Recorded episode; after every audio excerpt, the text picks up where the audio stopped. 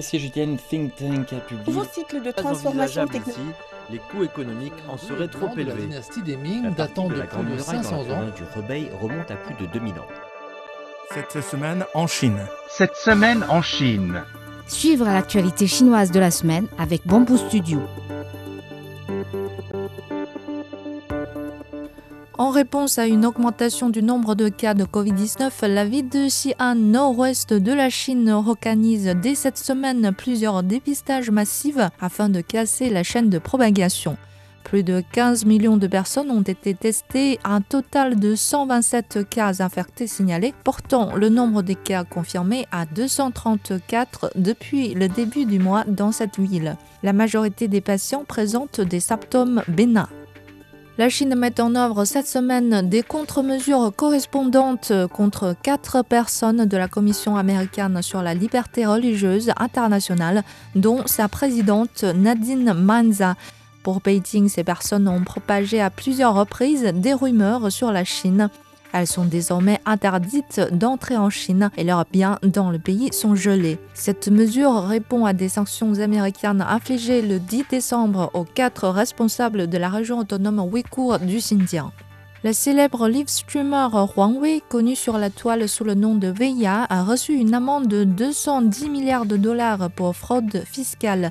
Elle aurait dissimulé ses revenus personnels et fait de fausses déclarations de revenus entre 2019 et 2020. Depuis septembre, le gouvernement chinois a serré la vis pour la gestion des impôts des célébrités en ligne. Deux stars du live streaming coupables de fraude fiscale ont dû payer en novembre un total de 14 millions de dollars d'amende. Selon le ministère de l'Industrie et des Technologies de l'Information, la Chine compte à l'heure actuelle plus de 1,3 million d'antennes 5G dans tout le pays et elle s'attend à voir le nombre d'utilisateurs dépasser les 560 millions d'ici 2023. D'ici là, le réseau 5G devrait être utilisé par plus de 40% des utilisateurs de téléphones portables personnels, soit 18 antennes pour chaque 10 000 personnes. La Chine prévoit de certifier entre 2022 et 2024 son avion à fuselage étoile C919 qu'elle a développé elle-même et de lancer des vols commerciaux. Au cours de la période de trois ans, la Chine espère également progresser avec le développement de son premier avion de ligne régionale ARG-21.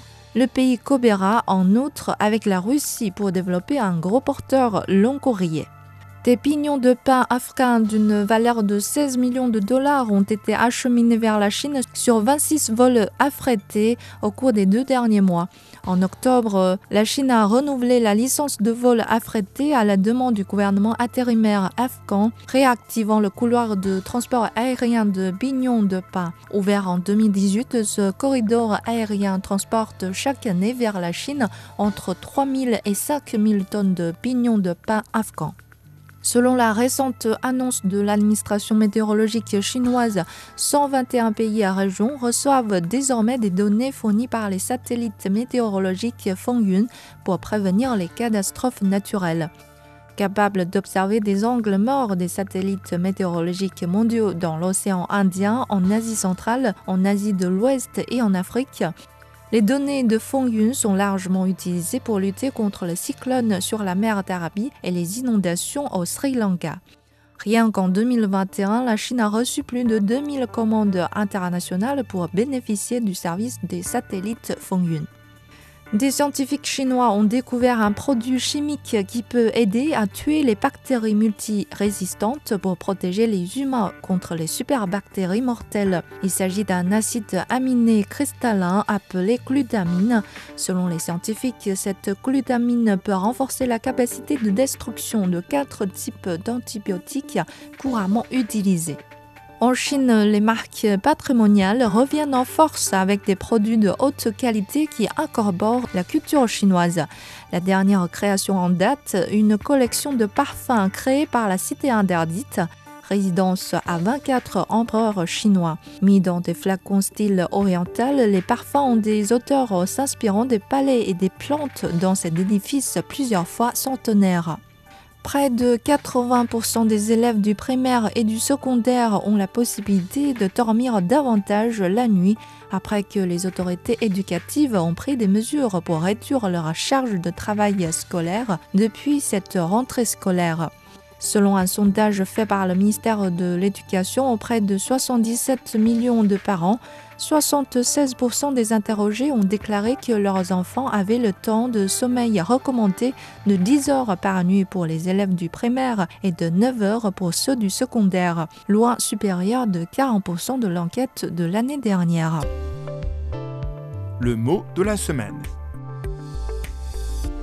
直播带货 直播带货 signifie en chinois la vente en live streaming. C'est un secteur qui a connu un essor depuis l'épidémie de Covid-19. Avant, quand on faisait des achats en ligne, on regardait des descriptions des produits et des commentaires des acheteurs. Avec le live streaming, on voit mieux les produits, surtout quand il s'agit des vêtements, parce que les animateurs vont les porter devant la caméra. On comprend vite les bienfaits du produit parce que ces animateurs nous les expliquent de façon détaillée et ludique. D'ailleurs, les prix sont plus intéressants au cours des séances de live streaming. En gros, il existe deux sortes de live streamers, les professionnels et les amateurs. Ces dernières semaines, les live streamers professionnels sont dans le viseur du fixe chinois. Plusieurs d'entre eux ont écopé de lourdes amendes pour avoir déguisé leurs revenus personnels en recettes de leurs entreprises. Merci d'écouter Bamboo Studio.